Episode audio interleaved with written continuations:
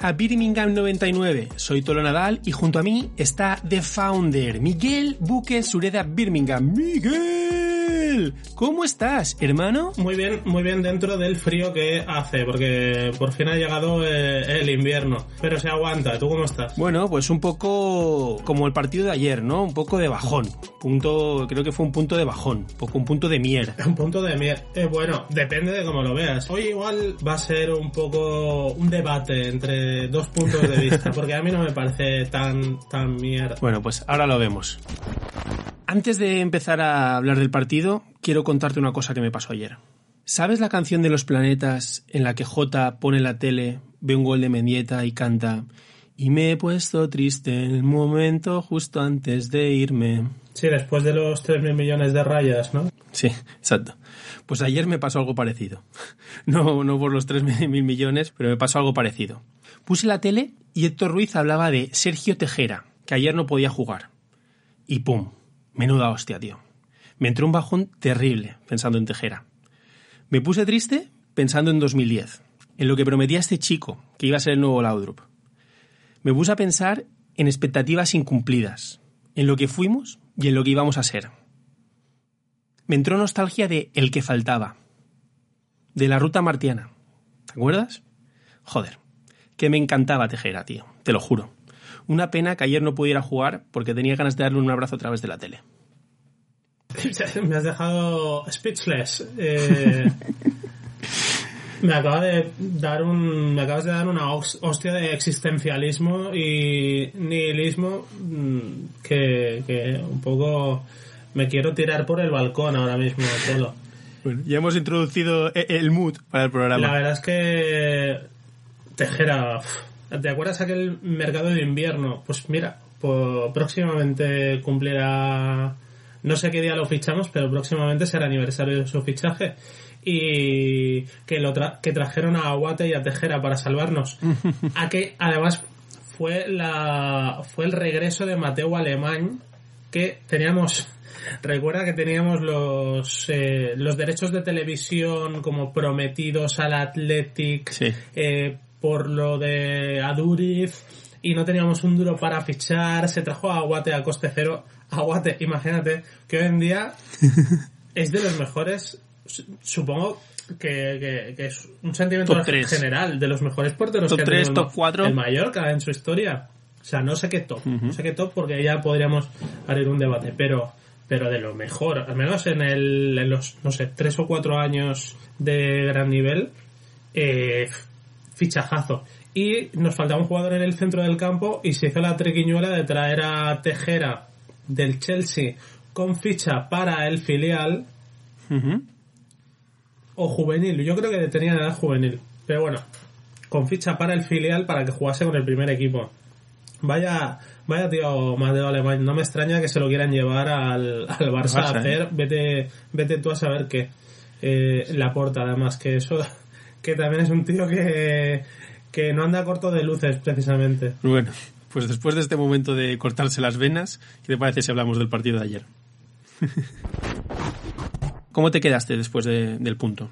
Hombre, después del punto te quedas te, te, quedas un poco con cara de tonto. Pero es que había muchos condicionantes y además el punto si te lo cuentan antes del partido o si te cuentan antes de que empiece la liga en Oviedo, vas a sacar un punto. Pues oye, eh, el Tartiere a priori es un, un campo difícil. Eh, ¿Mm? No sé si lo firmo, pero me quedo bastante, bastante tranquilo con el punto eh, en tierras carballonas. Sí, como dices, se te queda un poco cara de tonto, pero bueno, es lo que hay. Al final el fútbol, si lo piensas, es un poco como trabajar, ¿no? Empiezas con ganas llevándotelo todo por delante y acabas con cara de tonto y pidiendo la hora. Y acabas explotado por gente que cobra mucho más dinero que tú. enfadado con ellos. Pero bueno, sí, es lo que dices. Si lo piensas, eh, es un buen punto. Además, eh, lo que decías, el Oviedo es un poco el anti-Mallorca, ¿no? Es un equipo aguerrido, que no se rinde. Nosotros somos muy de desmoralizar al rival a través de la posesión, y es que estos son muy caparruts, no, estos no se rinden. Me pareció que tenían bastante carisma, ¿eh? Pero bueno, resumen, partidazo. Sobre todo si es del Oviedo. El Oviedo tiene buen equipo y Blanco Lechuk, oye, si me dicen de traerlo eh, ahora en diciembre. Gran nombre, ¿eh? Sí, sí, es que lo, Gran lo nombre. tiene todo. Tiene gran nombre, gran apellido y gran apodo. Además, Lechuk, para el que haya jugado al Monkey Island, a mí me trae gratísimos recuerdos. el pirata Lechuk. Miguel, ¿no crees que el Mallorca se ha puesto un listón imposible? Quiero decir, el Mallorca igual no debería estar aquí. No debería tener 42 puntos. Es un sitio que estaba reservado para el español y el Almería. Pero claro, nos ha acostumbrado a no sufrir, a no conceder, a jugar sin errores, que cuando llegan, y que tenían que llegar, pues nos parecen imperdonables. Pero no es así como funciona el fútbol. ¿Qué piensas? Pues sí, el, el, el Mallorca, a, los errores que están está cometiendo no son mucho más grotescos que los de cualquier otro equipo. Yo que sé, ves el español ayer y vale que se queja mucho del árbitro, pero es que Ujú. hacen un partidito que estuvieron a punto de salvarlo por pura calidad individual, pero no es nada extraordinario. Claro, el Mallorca normalmente ha ganado desde lo colectivo. Sí. Antes de la, del partido lo dijo Luis García Plaza, que el campo no estaba para como le gusta jugar al Mallorca, pero que tenían que adaptarse porque era adaptarse o morir. Bueno, ya vimos que no se adaptaron todo lo necesario. Seguramente también... De este tema hablaremos, Sí. porque qué desastre. Sí, pero, pero bueno, eh, eh, lo dicho, rescataron un punto que no fue bueno, pero posiblemente tampoco fue malo. Sobre todo teniendo en cuenta que el español había perdido y que al final el beneficiado de la jornada ha sido el Almería. Que, que es- eh, si no estaba, si estaba metido ya en la pelea, ahora está, vamos, inmerso. Pues sí. Sastre, llevaba dos años buscando este gol, ¿eh? Ayer me puse a mirar las estadísticas y yo decía, yo creo que Sastre mete un gol así por temporada, más o menos. Eh, no, igual no de tan lejos. Y Lo intenta en cada partido, Lo intenta en cada que no me partido. parece mal. No, en segunda sí Por que, eso digo que llevaba dos años buscándolo. en segunda sí que metió, creo que metió tres goles o algo así. Porque siempre ha tenido buen chut desde fuera del área. Lo que pasa es que, bueno, la temporada en segunda fue un poco, yo creo que fue un poco extraña para él y en primera ya ni te cuento. Pero yo creo que este es su año, que ha encontrado otra vez el, el momento de forma, ha encontrado la confianza. Y mira si tiene confianza que le pega hasta desde 45 metros, casi casi. ¿Ha vuelto a la maldición de los laterales izquierdos? Uh, es difícil no pensarlo, ¿eh? Año nuevo, vida nueva, pues un cojón, vida, vida antigua. También es verdad que eh, Cufré no estaba por sanción. Esto es cabe dentro de lo esperado. Y Oliván se lesiona, pues mira, son cosas de, del partido. Además, Podía pasar. y además no es una lesión que se produzca el mismo, no creo que vaya a mala intención, pero le mete ahí el codo Juanjo Nieto, se nota que, que se hace daño. Hay que decir que en el momento de publicar este, de, de grabar este podcast, aún no se sabe que tiene Oliván, pero es posible que le haya roto una costilla con el codo y además yendo los dos al choque y además duele mucho, es normal que no, que no pudiese seguir. Jugamos contra un equipo del Cuco Ciganda. ¿Crees que seremos capaces de sacar una referencia al Cuco en cada programa que hagamos de Birmingham? los que hayan escuchado nuestro 00, si no lo habéis hecho, deberíais, eh, sabrán que posiblemente el Cuco Ciganda, tras eh, remontar el 2 a 0, eh, estuviese pensando, venga, ahora esos gilipollas de Bilbao, ahora a mamar. los que me vacilaban hace 8 años en Bilbao. Pues igual se acuerdan de nosotros. Miguel, antes hablabas de, del campo, ¿no? de las condiciones, del contexto ambiental. Desarrollamelo, por favor. eh, el Mallorca jugó la, la nueva batalla de las superficies. No sé si, no sé si te acuerdas de aquel partido que hicieron Federer y Nadal, que era medio campo de tierra y medio de hierba, cada uno la zona que más le gustaba. Pues, pues ayer veías el campo, el campo y parecía lo mismo, un poco menos de hierba que de tierra, pero está claro que no es que fuese impracticable, porque ya nos hemos acostumbrado a, Bueno. a los campos con césped perfecto, drenaje impecable, eh, campos de esos que harían llorar de emoción a Xavi. Parece que aquí ya nadie haya vivido los 90 y los 80 y cuando se podía jugar perfectamente en campos de tierra. De hecho, tengo fotos de los 90 del Mallorca B jugando en campos de tierra. O sea, es que es que no es tan lejano. Es que aquí había poquísimos campos de césped artificial, eran casi todos de tierra. Exacto. Exacto, todos hemos jugado en campos de tierra. A ver, que, que, tampoco lo de ayer es un campo de tierra, porque embarrado, se para el balón y tal. Pero bueno, eh, no era agradable, sobre todo en defensa, porque en defensa un solo error te puede matar. Y ayer casi, casi le pasa a Setlar y Russo que se les quedó un balón muerte a medio camino entre uno y otro. No sabía cuál de los dos ir. Rodri y Lesuk fueron más rápidos y al final Rodri pega en el palo. Ostras, por sí. eso, Qué putra. claro, sí, por eso eh, el campo yo creo que es más jodido para el equipo que defiende que el que ataca, porque el que ataca puedes fallar mil veces y con que aciertes una casi te basta. Pero el que defiende no se puede pe- permitir un error y bueno, y ayer casi lo pagan. Pero también te digo que también te digo que el que el campo estuvo igual para los dos equipos, ojo. Pero yo creo que posiblemente por el estilo de juego, las consignas que llevaban y tal, que ya venían avisados, el Oviedo anduvo mucho más listo. En, en defensa todos fueron ba- balonazos. Sí. Despejaban a la mínima y se ahorraban cualquier problema. El Mallorca seguía intentando sacar el balón jugado y seguía intentando hacer su juego. Lo que se dice morir con, las con, con tus ideas. Mm, me pa- me parece perfecto. Creo que se debería haber andado un poco más listo. También es verdad que mm, los dos goles que recibe el Mallorca no, no son por culpa del campo. También hay que decir que el que puso el partido un 3 de enero en Oviedo a las 9 de la noche no tiene perdón de Dios. Fue un Fred que mataba a pingüinos. Como decías, el estado del campo lamentable.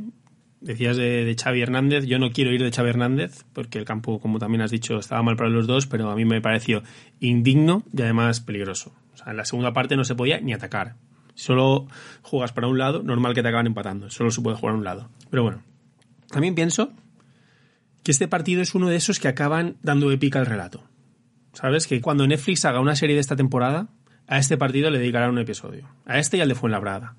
Por las dificultades ambientales, por las bajas, por cómo se desarrolla el partido. Sobre todo si subimos. Creo que es de esos partidos que cuando construyes el relato de la gesta, sacas a relucir. O sea que no me importaría que hubiera más partidos como este.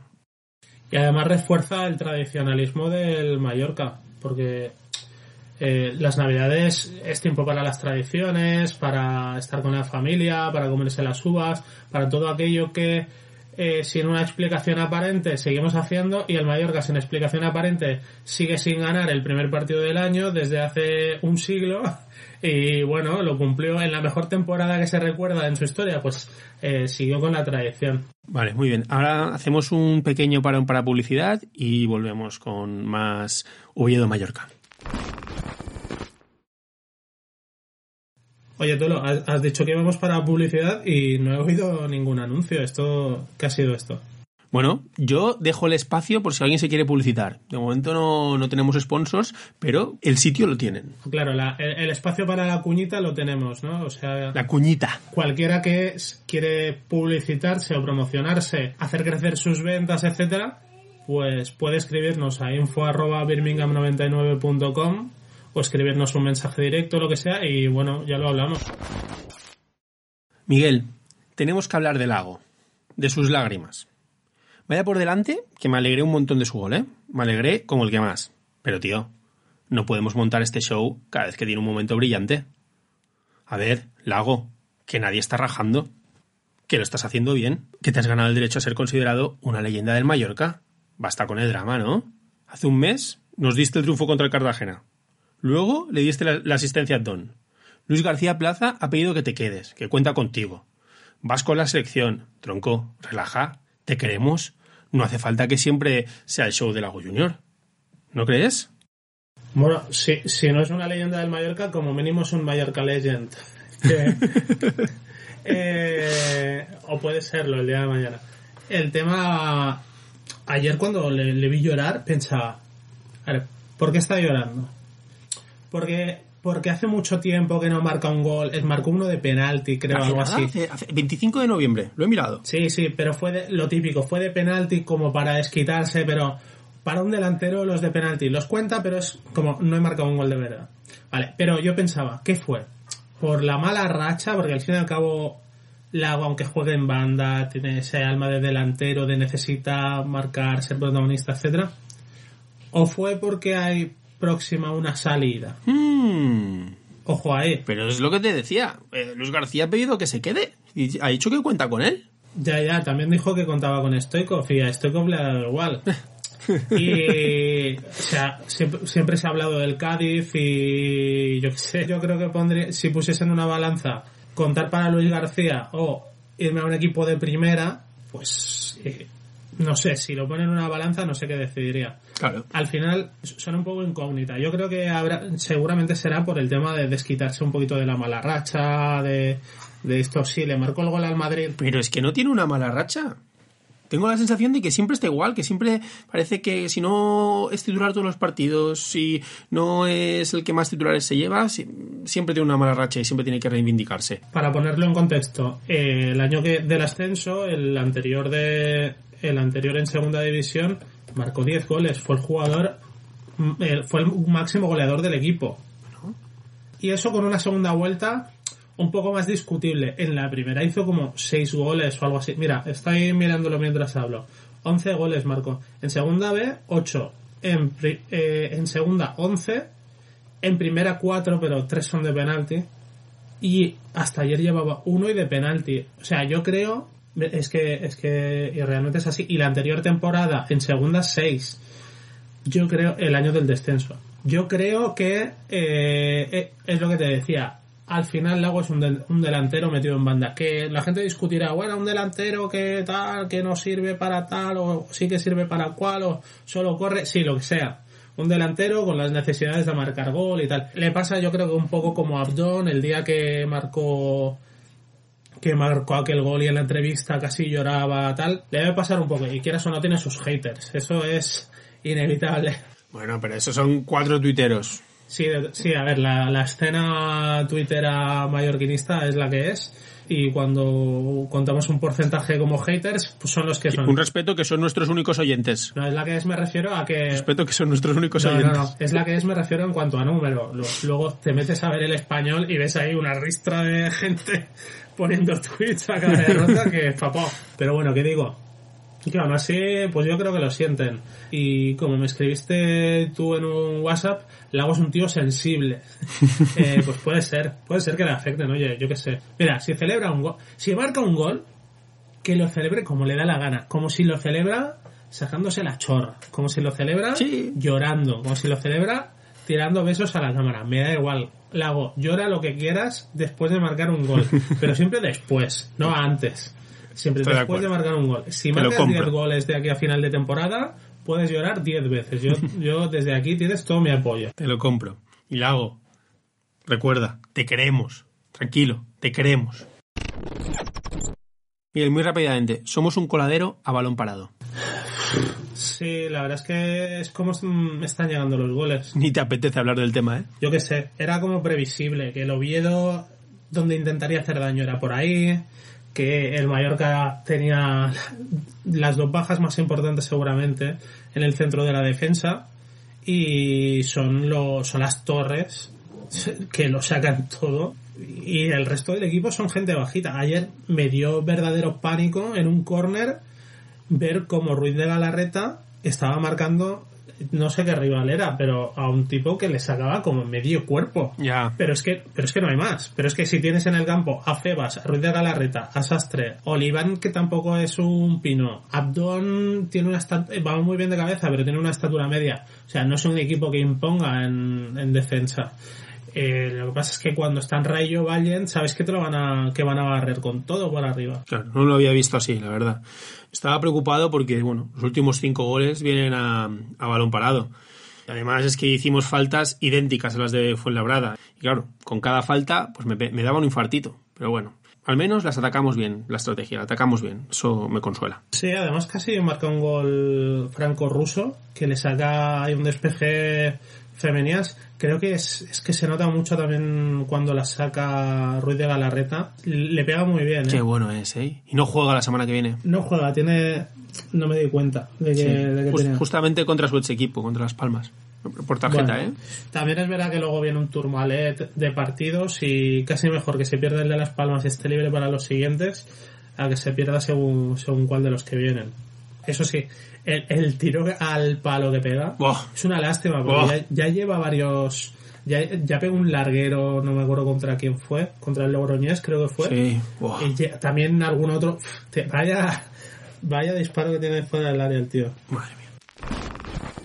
Estoy fascinado, todo lo- ¿Por qué? fascinado por la cuenta Mallorca USA. ¿Cómo? Se llama RCD Mallorca, sí, la cuenta de Twitter RCD Mallorca-USA, que tuitea los partidos del Mallorca, pero haciendo como una traducción automática, No. con lo cual convierte a Salva Sevilla, No. Save Sevilla, no. Save Sevilla, y a Alegría Enjoy. No, no Sí, te sí, creo. tenemos, tenemos los fichajes de invierno ya. ya. Increíble. No sé, ¿qué ¿Esto más? es maravilloso? Sí, sí, sí, sí, eh, ya te digo, ¿Quién lleva esto? No lo sé, no, a este tío hay que invitarle al programa. no lo sé, pero espero que le den un puesto en el Consejo de Administración. A, a quien a quien más podría traducir Sastre, Taylor. Taylor. Ayer marcó un golazo. Taylor. Manolo Y en la portería Queen. Te da sí, Queen. Sí, sí. Sí. Y eh, lo que decíamos, casi, casi marca un gol de estrategia Russian. Fue... Rus- Ostras, a partir de ahora creo que solo podemos Franco nombrarles así. Solo podemos nombrarles así. La verdad es que es una, es una buena forma de... Es una buena forma de referirse a los jugadores. Espera, espera, espera, espera, espera, espera, espera. Espera, espera, espera. Y si te hablo de Rosemary, ¿Rosemary? ¿de quién hablamos? ¿Y quién me estás hablando? Rosemary. ¿Quién es? Rosemary. ¿Qué- ¿Te acuerdas de esa Sí, canción? sí, claro, Interpol. Na, na, na, na, na, na. Eh, Rosemary es Romero, Lucas Romero, Lucas Rosemary. Hay que decir que no lo, no lo ha tuiteado. O sea, pero por lógica, Sería increíble. por lógica tenemos a Lucas Rosemary. encanta. Eh, fascinante. Eh, ojalá, ojalá que sigan. Esta gente me, me parecen héroes. Todos estos que siguen el Mallorca desde el extranjero y hacen el esfuerzo de tuitear en otros idiomas. Pues está, hay uno que tuitea en francés, hay varios en inglés. De hecho, hay un podcast en inglés que también os recomendamos. Se llama Tornaram y eh, está súper chulo. Y no sé, héroes. Sí, sí, además, todo el que lo hace de, de manera desinteresada, no como nosotros, que lo hacemos en busca de patrocinios y publicidad de, e ingresos varios. Eh, no, todo, el- todo el que lo hace por, por- de manera desinteresada es increíble porque al final lo haces para los otros aficionados, ni siquiera, tú lo haces ni para el club, ni siquiera lo haces para ti, es, lo haces para la gente. Para mi gente. Bueno, antes de despedirnos, update de cómo está la situación eh, de nuestros equipos en la NBA. Los Phoenix Suns están imparables, nos alegramos un montón. Van primeros en el oeste, empatados contra los equipos de Los Ángeles. Esto es histórico. Ah, éramos una franquicia de mierda y ahora estamos ahí arriba, compitiendo de tú a tú a los mejores equipos de la NBA. Es motivo de celebración. Pero a nuestro accionista y ex consejero Steve Nash no le va tan bien. Es verdad que en Brooklyn empezaron de manera increíble además eh, con Durán, que volvió después de más de un año, fue un nivelazo, la verdad, súper bien, pero ya llevan récord negativo, ya llevan récord negativo y de hecho ayer perdieron contra um, Washington Wizards, de Russell Westbrook, lo cual es un denigre. que bueno, de- Westbrook es muy bueno, pero juega para él solo y los Washington llevaba un re- empezaron con 0-5 la temporada, o sea que muy mal, pero claro, El, el Raúl de Tomás de la NBA. Sí, básicamente.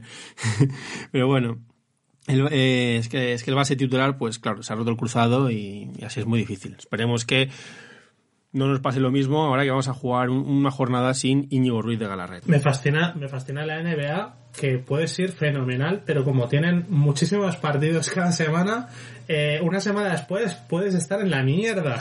O sea, puedes, puedes estar primero y de repente caer- pegar un salto a mitad de tabla porque atraviesas una mala racha, pero nada, en dos semanas o es fascinante. Y, y bueno, Sí, me flipan porque en todos los analistas americanos y tal están hablando de que, claro, es que este año es una temporada corta. Porque han pasado de 82 partidos a 75. eh, Temporada corta a los cojones. hay que hacer un sprint. Claro. O sea, hombre, claro, es que este año con la temporada corta, pues lo van a tener más difícil. O, tío, venga, de- dejadme en paz, hombre. Bueno, Miguel, miércoles 6, Fuenlabrada, Copa del Rey, a las 9 de la noche. Qué pereza. Qué, o sea, todas las palabras que acabas de decir me producen pereza. Pereza, ¿eh? Incluso las palabras Iván Salvador no las has pronunciado y me dan más pereza aún. ¡Oh! Eh, Fuenlabrada, No. 6 de enero, Bueno. por la noche, frío. Ya veremos, ya veremos si hacemos podcast de ese partido. Eh, ya está por veremos. decidir, Depende, ¿eh? Porque me, me está dando una pereza. nos lo pensamos. Se acerca Reyes. ¿Que comprar algo en Birmingham? Pues convendría. Mira, si hoy ¿Qué escuchas... tienes? ¿Qué tienes para mí? Escúchame, escúchame. Eh, hay camisetas, hay láminas, hay gorras, hay... Todavía nos quedan algunas sudaderas que a ti te vendrían grandes, pero para, para el aficionado que esté rellenito como yo o que esté muy hipermusculado como tú, No. eh, no, le puede venir bien. Además, hoy lunes sacamos el podcast. Si vas corriendo a la tienda, lo puede, puedes comprar lo que sea. Mañana te lo tengo preparado para que lo vayas a buscar y pasado ya lo tienes eh, debajo del árbol de, de Navidad. Es que esto Fantástico. es el comercio de proximidad, es la ventaja. Esto ni Amazon. Fantástico. Muy bien, eh, esperamos también vuestras preguntas, vuestras sugerencias. Podéis enviarnos un email a info.birmingham99 o en las cuentas de Twitter e Instagram birmingham1999. Un saludo a nuestros oyentes y feliz fin de Navidad a todo el mundo, menos a Pavel Nedved, que esperamos que los reyes le traigan mucho carbón y no del comestible. Nos vemos el jueves. Adiós.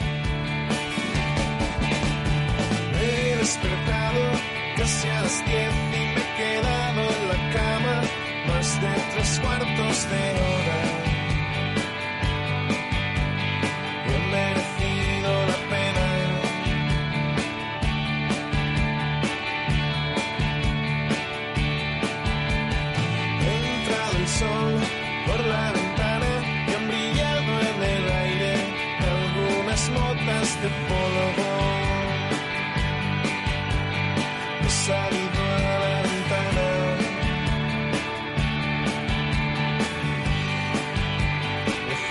estupenda mañana. He bajado al bar para desayunar. He leído en el marca que se ha lesionado al niñato. No me he acordado de que está pasando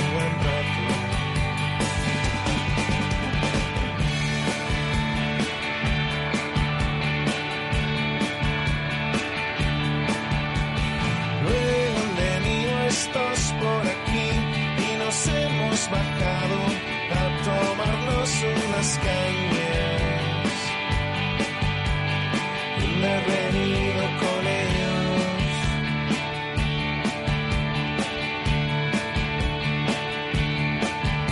He estado durmiendo hasta las seis y después he leído unos terrenos de Spiderman